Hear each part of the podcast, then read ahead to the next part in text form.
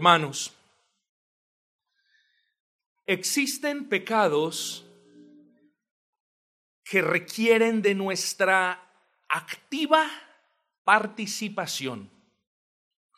Existen pecados que requieren premeditación, planeación, pecados que demandan que usted utilice su intelecto para hacerlos, para planearlos e incluso para esconderlos.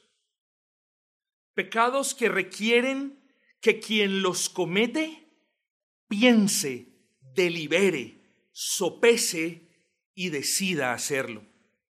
Por ejemplo, el asesinato, los pecados de inmoralidad sexual, son pecados que requieren análisis, que requieren planeación, que requieren premeditación. Existen otros pecados en los que, no obstante, no hace falta la planeación o la premeditación por parte de quien los comete. Estos pecados simplemente brotan del corazón al instante. Muchas veces brotan del corazón sin que usted se aperciba y solamente se da cuenta que brotaron cuando ya usted los ha cometido. En cierta manera, los pecados a los que estoy haciendo referencia o el pecado al que haré referencia eh, actúa como un resorte. Un resorte en su estado estático no se mueve, no hace nada. Basta solamente un pequeño, un poco de estímulo para que el resorte obre y para que salte. Así también este tipo de pecados. Actúa como un resorte, de repente brota del corazón y está allí afuera. Hermanos, la ira es uno de estos pecados. Usted no se levanta por la mañana diciendo, me voy a preparar el día de hoy para tener ira. Ninguno de nosotros se levanta en la mañana planeando ser irascible, es decir, mm, a las 3 de la tarde me voy a convertir en una persona sumamente irascible, en una persona iracunda, por esto o por aquello otro. La ira simplemente es algo que salta del corazón del hombre. Es como un león que por lo general está dormido, pero que cuando algo lo despierta o lo excita, el león salta y quiere acabar con todo a su paso. Así es la ira. La semana pasada, hermanos, hablamos del pecado de la mentira. Y en esta oportunidad, Dios permitiendo, hablaremos de un segundo pecado que caracteriza al viejo hombre. Recordemos, hermanos, que hemos recibido la exhortación del apóstol Pablo como a que nos desvistamos, a que nos despojemos de esas vestiduras viciadas con ese pecado que tanto amábamos. Y a que comencemos a vestirnos de ese nuevo hombre creado según la justicia y santidad de Cristo. Luego, hermanos, no solamente usted, sino yo, todos los creyentes de una o de otra manera tenemos un problema de comportamiento. Por favor, no se enfoque en el hermano que es o que ha sido caracterizado o conocido por ser irascible. Enfoquémonos hoy en nosotros porque somos nosotros los que de alguna manera, en un grado o en otro, tenemos un problema de comportamiento. Tenemos un problema con nuestro carácter. No se crea, ninguno por favor, no se crea la mentira de que su carácter es tal que este sermón no es para usted. Toda la palabra de Dios es útil y es buena y es necesaria. Y espero, hermanos, que el Señor nos hable a todos nosotros y toque la llaga de ese pecado que muchos tienen y suelen negar como lo es la ira y el enojo. Consideremos por favor el texto en el que nos enfocaremos la mañana de hoy. Versículo número 26. Airaos, pero no pequéis. No se ponga el sol sobre vuestro enojo, ni deis lugar al diablo. Airaos, pero no pequéis, no se ponga el sol sobre vuestro enojo. Versículo 27. Ni deis lugar al diablo. Y el título sencillamente que nosotros tenemos para este sermón, Pecados típicos del viejo hombre, parte 2. La ira. Pecados típicos del viejo hombre, parte 1 fue la mentira, pero en esta ocasión vamos a considerar la ira como un pecado típico que caracteriza al viejo hombre. Y en este sermón vamos a ser muy sucintos y sencillos al respecto de dos, asuntos. Primero vamos a considerar la orden y después nos centraremos en considerar las advertencias. Así que es un sermón sencillo, la orden y las advertencias. Consideremos pues el primer punto, la orden. Existe un error esparcido entre los creyentes y aún entre cristianos de alas conservadoras, y es este. Muchos creen que Pablo en el versículo 26, cuando dice, airaos, pero no pequéis, muchos creen que Pablo les está ordenando de manera positiva a los hermanos de la iglesia de Éfeso a que tenían que sentir un cierto tipo de ira. De hecho, algún comentarista, quizás uno muy bueno, hipotetiza de la siguiente manera, Pablo, así, Pablo posiblemente le está ordenando a la iglesia a que sienta ira. Claro, ira a causa de unas cuestiones que vamos a mencionar ahora. Eso lo deducen de las palabras del versículo 26. El punto, hermanos, es que no creo eso. Y usted tampoco lo debería creer. Porque la construcción gramatical en el griego no da para inferir ese tipo de conclusiones. Lo que estoy seguro que el apóstol Pablo dice, o sea, el apóstol no les está mandando a que tuvieran una ira en la que no hubiese algún tipo de pecado. Lo que Pablo dice, y préstele atención a esto, es, si ustedes se van a irar, si algo causa ira en ustedes, entonces cuídense de que esa ira no dé lugar al pecado. Ese es el punto del apóstol Pablo.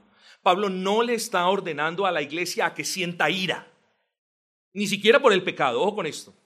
Pablo está diciendo solamente, si usted se va a irar, cerciórese, cerciórese de que esa ira no lo lleve, no sea ni pecaminosa, ni lo lleve a la comisión de más pecados.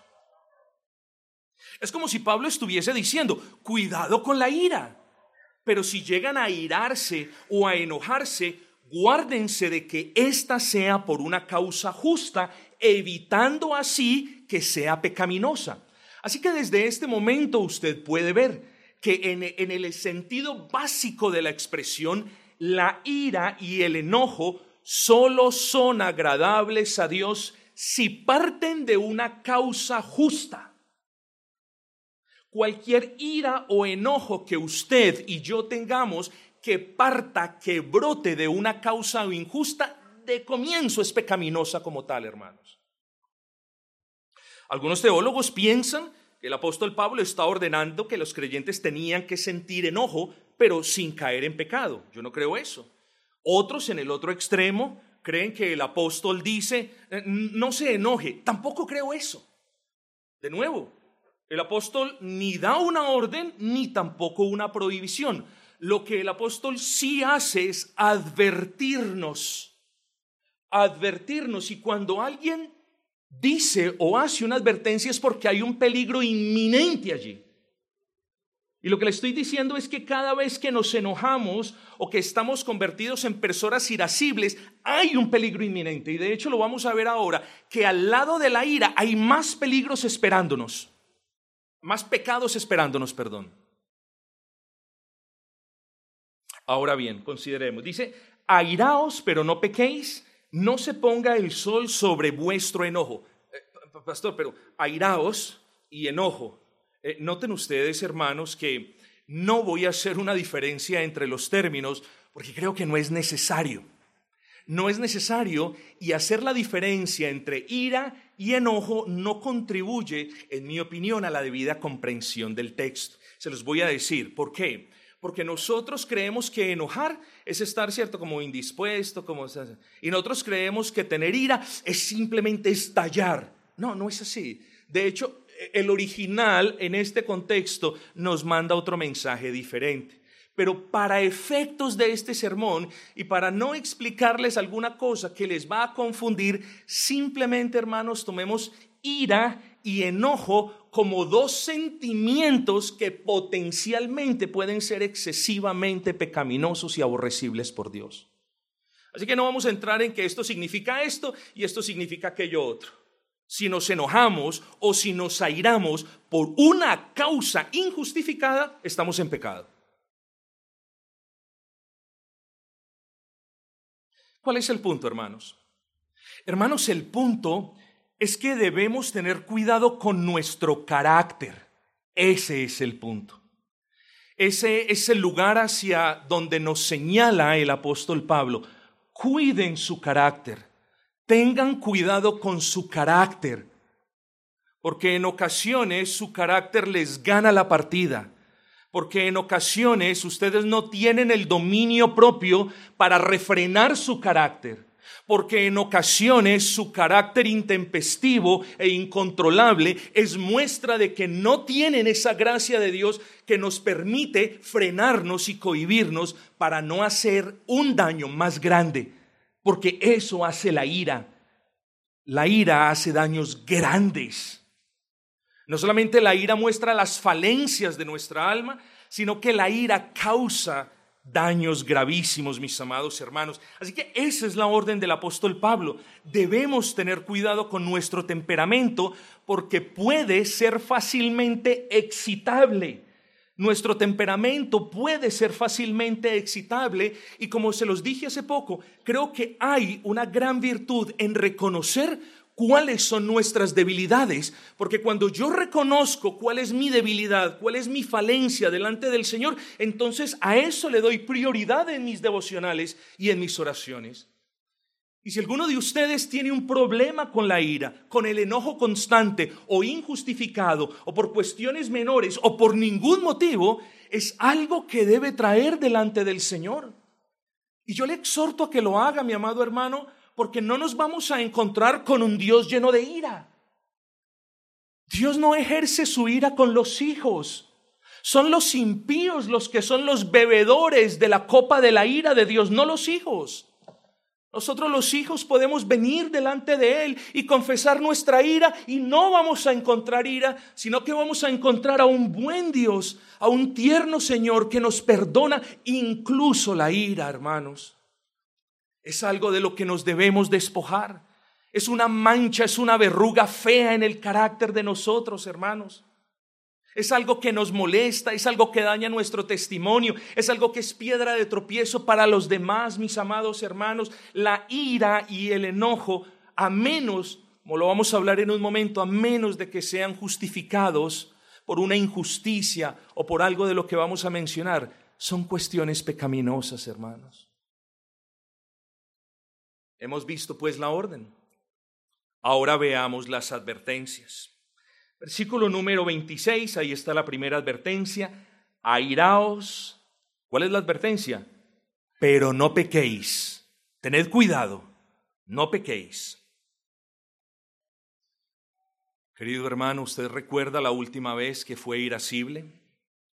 No le estoy preguntando la última vez que algo le molestó, o que algo le indispuso o que algo produjo indignación. Le pregunto por aquella vez que levantó la voz de manera innecesaria. Le pregunto por aquella vez que gritó a su esposa. Le pregunto por aquella vez que gritó a sus hijos.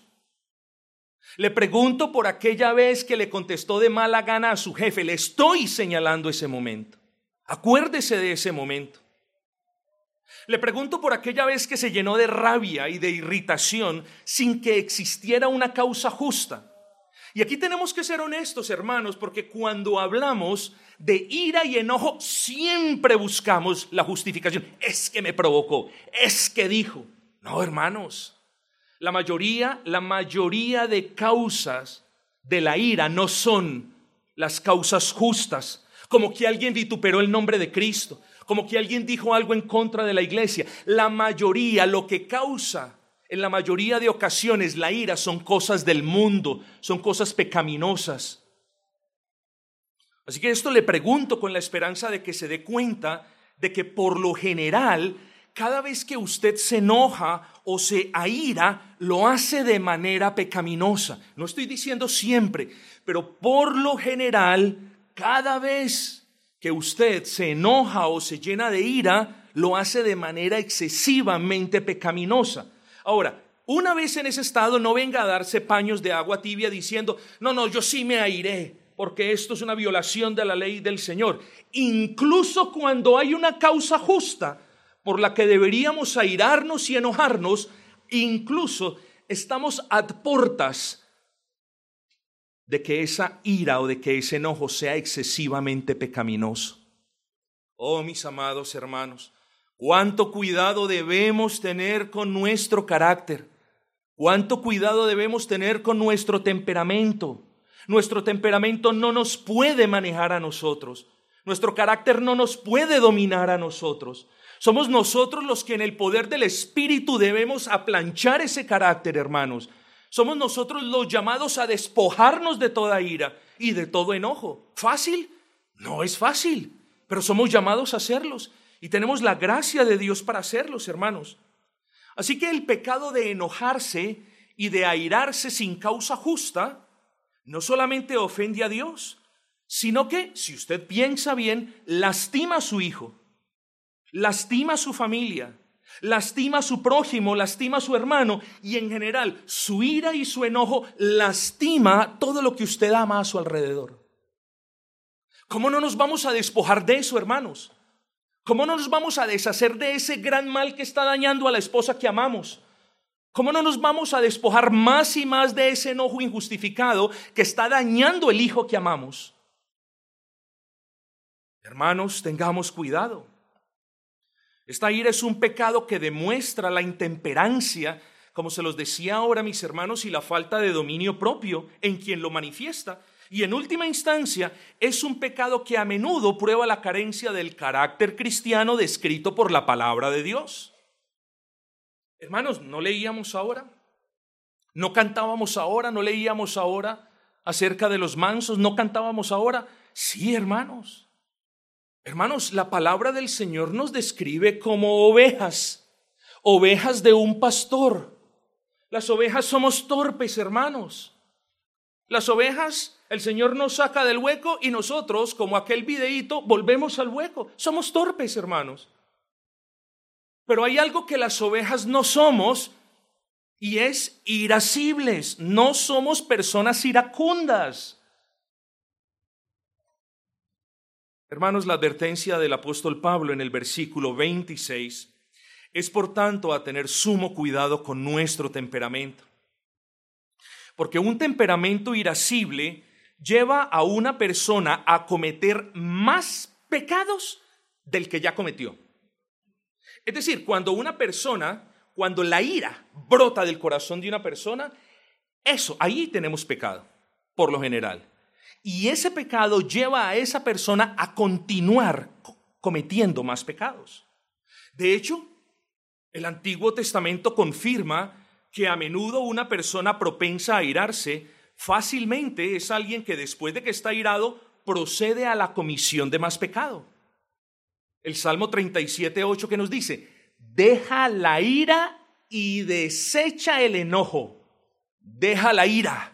Lo mismo que nos está diciendo Pablo, deja la ira y desecha el enojo. Y miren lo que dice a continuación, no te excites de manera alguna a hacer lo malo. Yo les voy a ejemplificar esto y se los voy a aplicar. En Inglaterra hay una frase que es road rage murder. ¿Qué significa esto? Significa asesinato en la carretera a causa de la ira. Yo les voy a contar la historia de un jefe que yo tenía que iba conduciendo por una autopista inglesa llamada la, M20, la M25. Y conduciendo por esa autopista cometió un error, un solo error. Él no se levantó en la mañana diciendo, voy a cometer ese error. Ahí, ahí en ese cruce voy a cometer ese error. Pero estuvo en ese cruce y cometió ese error. Luego la persona del otro vehículo se baja, iracunda, irascible, y en un momento de ira asesina al que era jefe mío. ¿Ven el punto? La ira no se queda sola, va acompañada de más y más y más pecados, en este caso del asesinato. No, no, no, pastor, no, no. Yo sí soy una persona propensa a enojarme con facilidad y propensa a ser iracundo, pero no, no, yo no hago nada más. Oh, ¿y qué hay cuando a usted le da ira y abre su boca para insultar? Es lo mismo. Tenga cuidado, mi amado.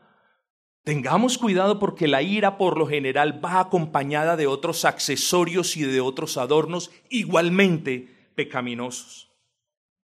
Noten entonces cuán apropiada es la advertencia del salmista. Deja la ira, hijo mío, y desecha el enojo, y no te excites en manera alguna a hacer lo malo. La ira, mis amados hermanos, salva contadas ocasiones, es injustificada y excita al mal y por tanto el apóstol nos advierte, si se van a irar, no pequen, airaos por las cosas por las que debemos sentir indignación, pero tengan cuidado porque el pecado está a portas también. Ahora bien, nos hacemos una pregunta o nos tenemos que hacer una pregunta muy útil, práctica para todos nosotros, hermanos. Yo creo que, y espero en el Señor que sea de utilidad.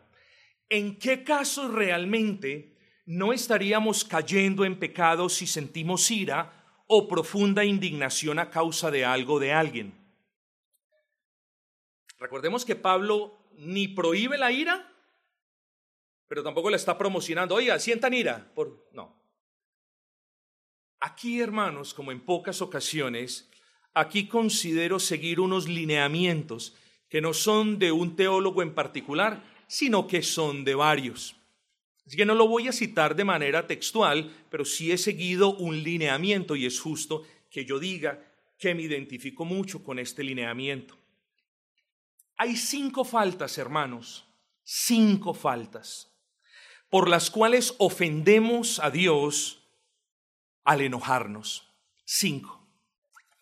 Hermanos queridos, la primera, la primera es cuando nuestra ira o nuestro enojo surge por razones o causas leves y muchas veces sin razón o causa alguna. Es decir, cuando usted se exalta por ofensas menores, por cosas que en realidad no valen la pena, cuando nos exaltamos, cuando nos volvemos irascibles por algo que en realidad es menor, estamos ofendiendo a Dios. Mis amados hermanos, ¿y saben por qué ofendemos a Dios? Porque el que tiene que airarse contra nosotros es Él. Y no está airado. Él con los que está airado es con los impíos todos los días, no con nosotros. Así que hermanos, venimos delante de Dios pidiendo perdón a Dios, no, no, no, mereciendo la ira de Dios, no tenemos la ira de Dios, sino que tenemos el perdón de pecados y nosotros sí nos volvemos personas irascibles por cuestiones ínfimas. Hermanos, nuestro Dios nos perdona en cantidades inmensas. ¿Cómo nosotros, hermanos, contrario al carácter de Dios, nos vamos a volver personas iracundas con cuestiones ínfimas? Hermanos, debemos aprender a sufrir el, agravio. Debemos aprender, hermanos, a sufrir el agravio. Esa es la primera, cuando nuestra ira surge, brota, por razones o por causas leves. La segunda, la segunda es cuando nuestro enojo nos mueve a responder física o verbalmente de manera desproporcionada o desmedida. Es decir, en este segundo caso, puede que exista una causa justa para sentir indignación, para sentir molestia, para sentir ira, pero nuestra respuesta es pecaminosa. En el primer caso, no había justificación para el enojo. Ahí está el pecado. En el segundo caso, Puede que exista una santa justificación para que nos sintamos indignados, pero nuestra respuesta es desproporcionada, hermanos. Ahí también pecamos, hermanos, cuando reaccionamos de una manera desmesurada. Por ejemplo, pensemos en un juez. Aquí hay 12 criminales. ¿Cuántos eran? 14. Hay 14 criminales. Hicieron daños, hicieron maldades, ta, ta, ta, ta, ta, todo lo demás. El juez les dice, salgan libres. ¿Podemos sentir indignación y molestia? Sí, claro, por supuesto.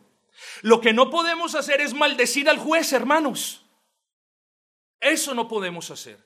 Entonces mire cuán cercanos están otros pecados cuando sentimos indignación o tenemos ira.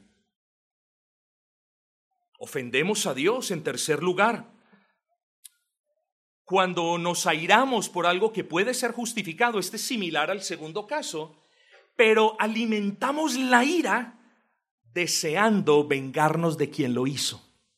¿Ven el punto? Primer caso, no hay razón por qué airarnos, pero nos airamos. Ahí hay pecado y ofendemos a Dios. Segundo caso, hay una razón por la que podemos airarnos, pero ¿qué sucede? Reaccionamos de manera desproporcionada y desmedida y entramos en pecado. Y el tercer caso, muy similar al segundo, es cuando nuestro, nuestro enojo puede ser justificado pero no queremos, no queremos hacer nada sino vengarnos de eso.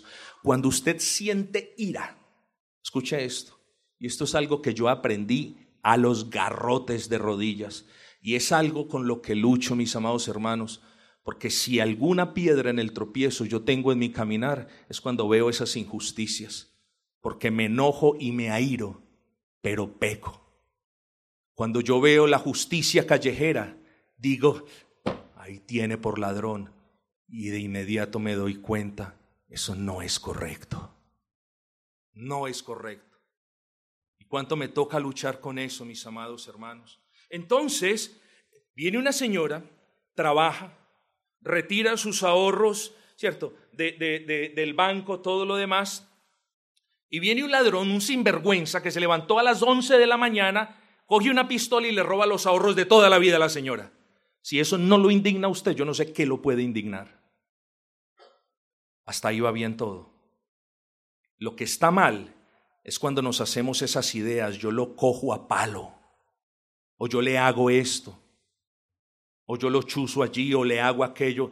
Ahí ya, ahí ya, olvídese, olvídese de que está honrando al Señor, lo está ofendiendo porque, porque ese enojo fue mezclado con un deseo de venganza que no nos corresponde a nosotros ejecutar.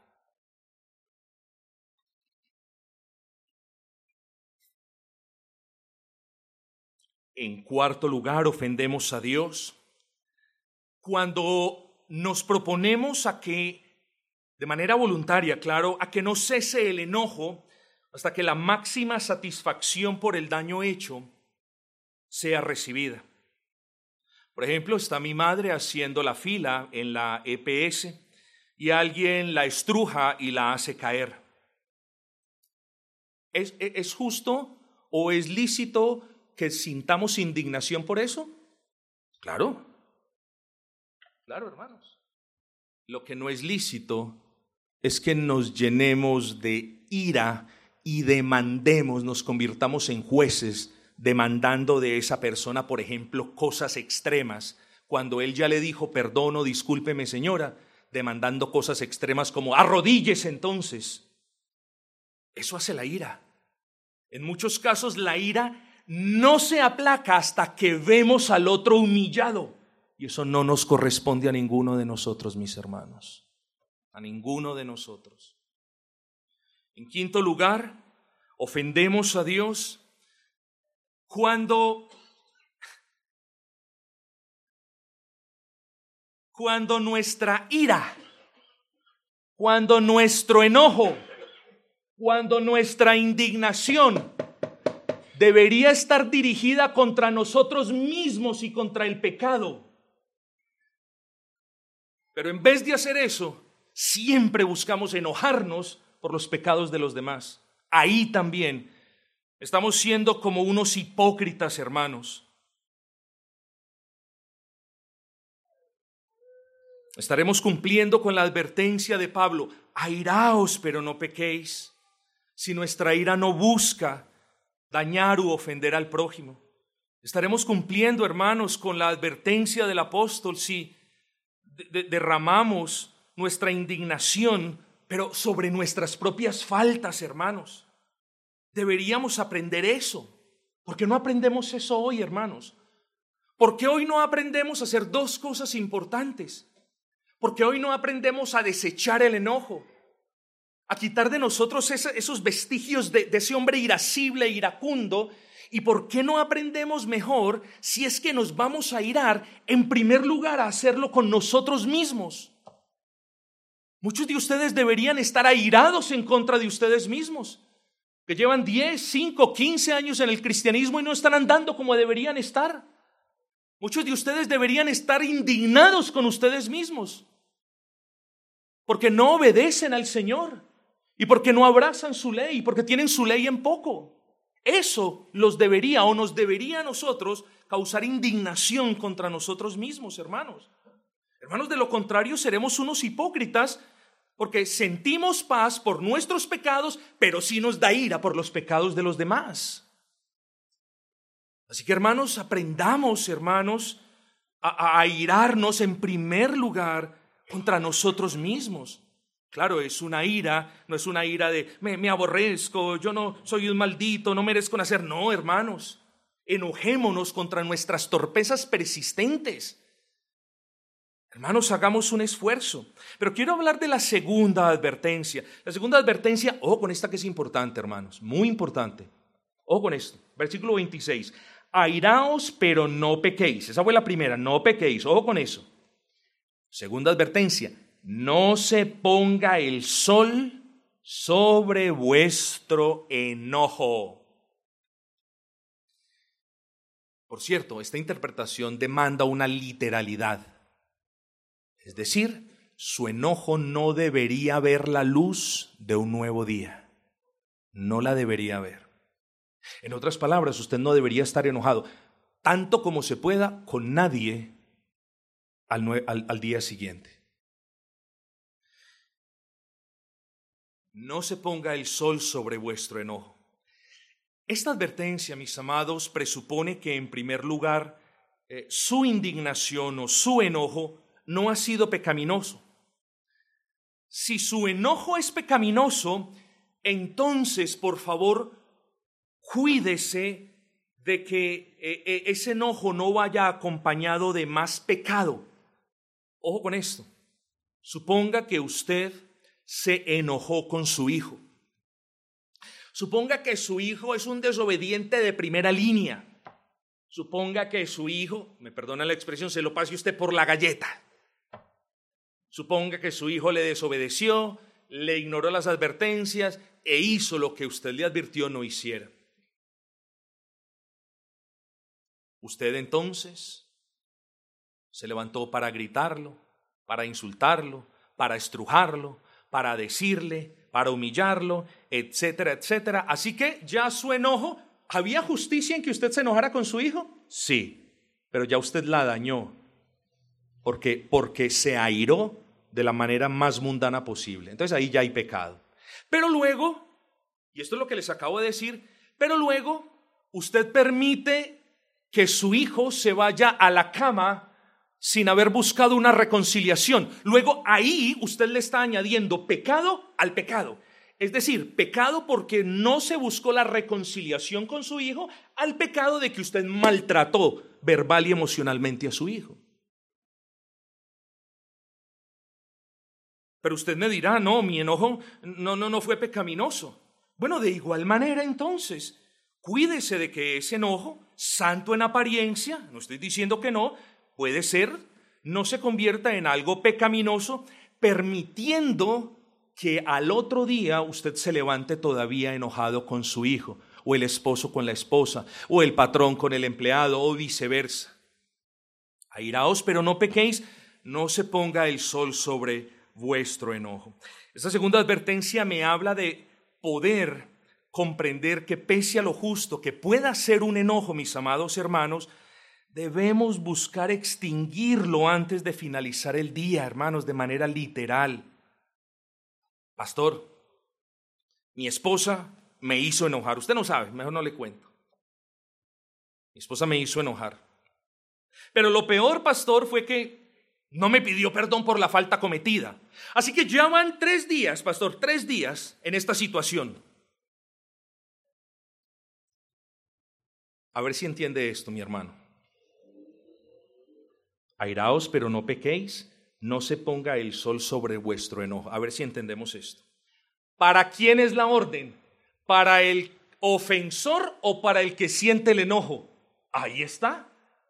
El que siente el enojo, el que está enojado, es el que de manera proactiva debe buscar la paz con la persona con la que está enojado. Hermanos, los cristianos no somos tontos, tenemos derechos civiles, laborales, tenemos esos derechos, hermanos, y nadie nos está llamando a renunciar a esos derechos. Pero los cristianos, hermanos, somos personas que buscamos estar en paz con los demás. ¿Cuánto más con nuestros hijos? ¿Cuánto más las esposas con sus esposos? ¿Cuánto más en los lugares del trabajo, mis hermanos? El mundo vive en suficiente caos y en insuficiente enemistad para que nosotros simplemente dejemos pasar la luz de un día, la luz del otro, la luz del otro, la luz del otro, esperando a que vengan a pedirnos perdón cuando yo mi ira me está consumiendo, hermanos. Así que, hermanos, si el otro no viene a pedirnos perdón, vaya y busque a la otra persona. Dialogue con su esposa, sea dócil con su esposa, llame al arrepentimiento a su esposa si ese es el caso, pero busque la reconciliación con ella o ella con usted o los hijos con los padres o viceversa antes literalmente de que se acabe el día. Y le voy a decir por qué. Y aquí entramos a la tercera advertencia. Porque si usted no lo hace, ahí es cuando le está dando lugar al diablo. A eso se refiere esta expresión. No pequéis, no se ponga el sol sobre nuestro, vuestro enojo, ni deis lugar al diablo. Hermanos, recordemos las palabras de Cristo. En Mateo capítulo 5, versículo 23 y 24, cuando nos dice que si traemos una ofrenda al altar, y allí nos acordamos de que nuestro hermano tiene algo contra nosotros, lo primero que debemos hacer es dejar la ofrenda en el altar, ir a reconciliarnos con el hermano y después venir a continuar el culto público, digámoslo así. Hermanos, pudiera hablar de esto, pero no lo voy a hacer. Lo único o la única razón por las que les mencioné esto es para recordarles que incluso los deberes de la religión desagradan a Dios y son rechazados por Él si tenemos enojo o ira entre nosotros, hermanos. No podemos agradar al Señor, no podemos servir al Señor en un estado de enojo o de ira, o en la casa, o con el, o con el jefe, o con la esposa. No podemos, hermanos. No pretendamos, hermanos, decir aquí no ha pasado nada. Yo estoy enojado con mi esposa. La esposa no puede pretender decir yo estoy enojado con mi esposo. Siento ira con mi hijo porque hizo esto y esto, pero yo te vengo a servir con batas de santidad. Ah, no, hermanos. No podemos, hermanos, darle rienda, darle eh, rienda suelta a estas cuestiones. Termino diciendo, hermanos, Hermanos, podemos estar indignados por el mal, podemos horrorizarnos por algunas de las cosas que suceden, hermanos. Yo muchas veces por eso no veo noticias, hermanos, porque encuentro en las noticias un punto débil, hermanos. Veo las injusticias constantes y sonantes y a mí eso me molesta, hermano. Entonces, hermanos, como conozco mi debilidad, mejor veo pocas noticias. No me critique, examínese a usted. Examínese a usted. Porque usted también lleva su lucha, una lucha que yo no llevo. Y se los digo, mis amados hermanos, porque nos podemos horrorizar con las cosas que suceden, cosas que dañan vidas, hermanos, cosas que arruinan vidas y familias. Quizás nos enojamos cuando vemos casos de violencia, impunidad. Y muy probablemente, hermanos, aquí hay razones para una justa, para una pura indignación. Eso nos podemos indignar con estas cosas, hermanos. Pero no crea que el hecho de que usted se indigne por una causa justa lo libera de la tentación de que esa indignación sea pecaminosa. Es lo que les decía ahora.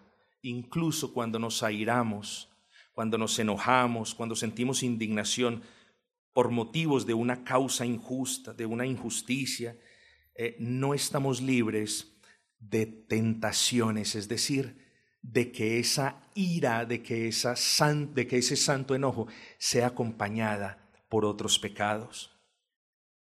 Cuando nosotros, hermanos, nos enojamos, cuando nosotros somos personas irascibles, eh, esas cosas dejan ver más pecados en nosotros, hermanos. Más pecados. Piense usted en esto. Es la realidad, hermanos. Alguien, por ejemplo, no nos trata como deberíamos ser tratados, ¿cierto? Estamos haciendo una fila. Y le decía yo a alguien ayer, pero ¿cierto? en Colombia saltarse la, fina, eh, saltarse la fila es como un hecho de mucha dignidad. Tan vivo que soy yo. Yo soy más vivo que los demás. Me salté la fila. Esas cosas a mí me indignan, hermanos. Y nos pueden indignar con justa razón. Pero hermanos, miren cuán cerca estamos del pecado. Quizás allí hay orgullo en nosotros, ¿cierto? No nos tratan como merecemos. No nos respetan como merecemos. Es verdad, nos deben tratar como merecemos como seres humanos y nos deben respetar. Deben respetar que madrugamos antes todo esto. Pero muchas veces allí hay pecado, hermanos. Y nos volvemos personas irascibles porque las personas no nos dan el honor que nosotros creemos tener o no respetan lo que nosotros por lo que nosotros sí respetaríamos a otros. Así que cuando usted se aire, mire la razón que lo lleva a airarse, que sea algo justo, no que sean pormenores, hermanos. Guardémonos de ofender a Dios y de paso guardemos nuestras vidas, hermanos, porque las personas irascibles son muy a menudo los que cometen las barbaries más grandes de todas y en contra de quienes cometen también gravísimos crímenes. La ira o el enojo revela la falta de dominio propio en nosotros, hermanos. Y no hay ninguno aquí presente que no deba trabajar en esa área. Debemos pedirle al Señor que nos conceda más gracia, que nos conceda más dominio propio, que nos conceda pasar por alto las faltas menores, que nos conceda ser tiernos y justos con las faltas y las ofensas mayores. Pero hermanos, pidámosle a nuestro Dios que nos dé dominio propio, hermanos, para que nosotros no estemos causando fuegos que arrasan familias o iglesias enteras, hermanos. Que la ira no sea la causa de que nosotros nos tiremos a uno de nuestros hijos.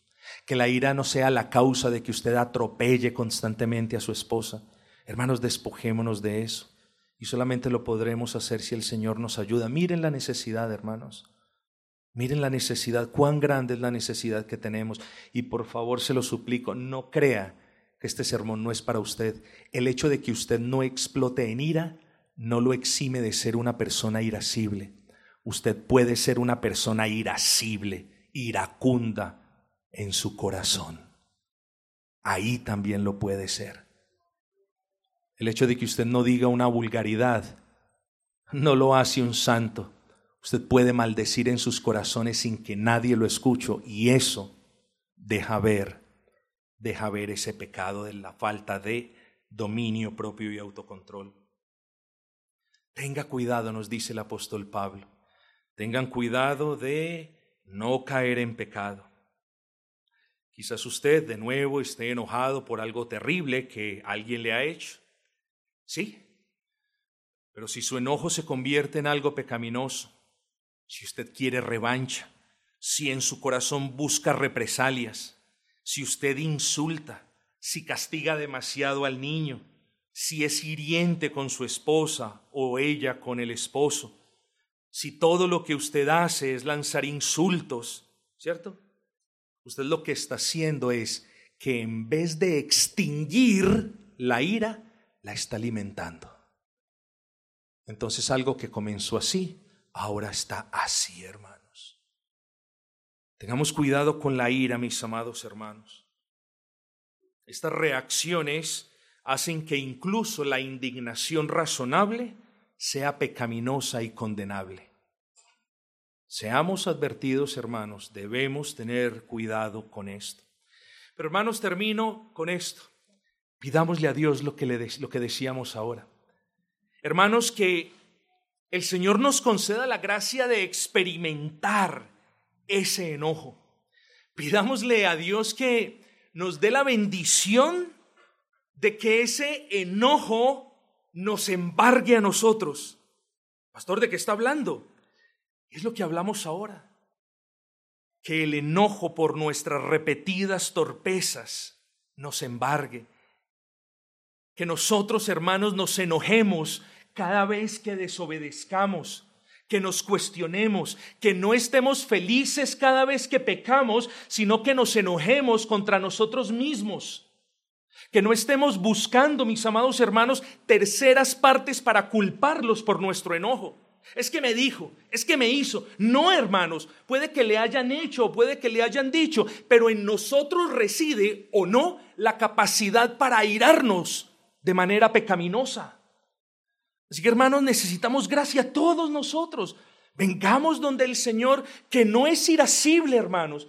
Vengamos donde un Dios impasible que nos ama que es misericordioso en gran manera. Pidámosle que moldee nuestro carácter que tanto necesita ser cambiado.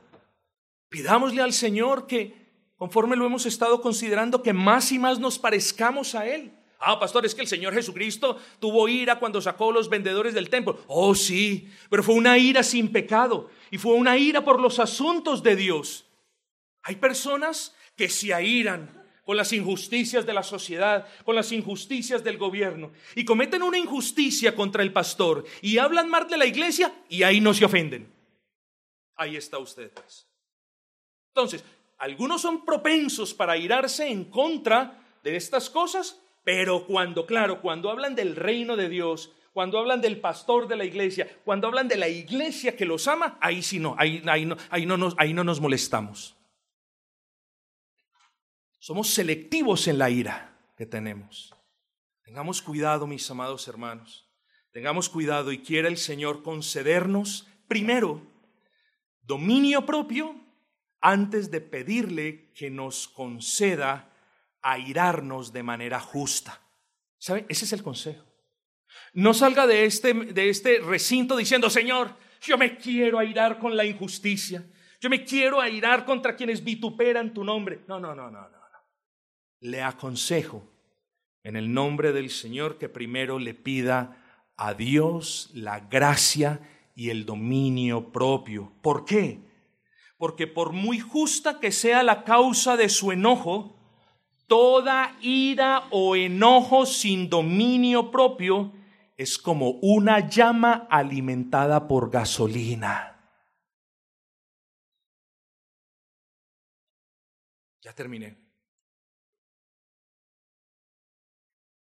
por muy justa que sea la causa de su enojo, si usted no tiene dominio propio, es como si alguien vertiera gasolina sobre esa llama de su enojo, solamente lo va a alborotar. Quiere el Señor, hermanos, que nosotros seamos sensibles y dóciles a esta advertencia del apóstol. Airaos, pero no pequéis, tened cuidado. No se ponga el sol sobre vuestro enojo, y tengan cuidado, porque si usted no calma el enojo, está abriendo las puertas al engañador, aquel que va a usar ese enojo para que cause un daño más grande del que ya causó. Bendita la palabra de nuestro buen y gran Señor.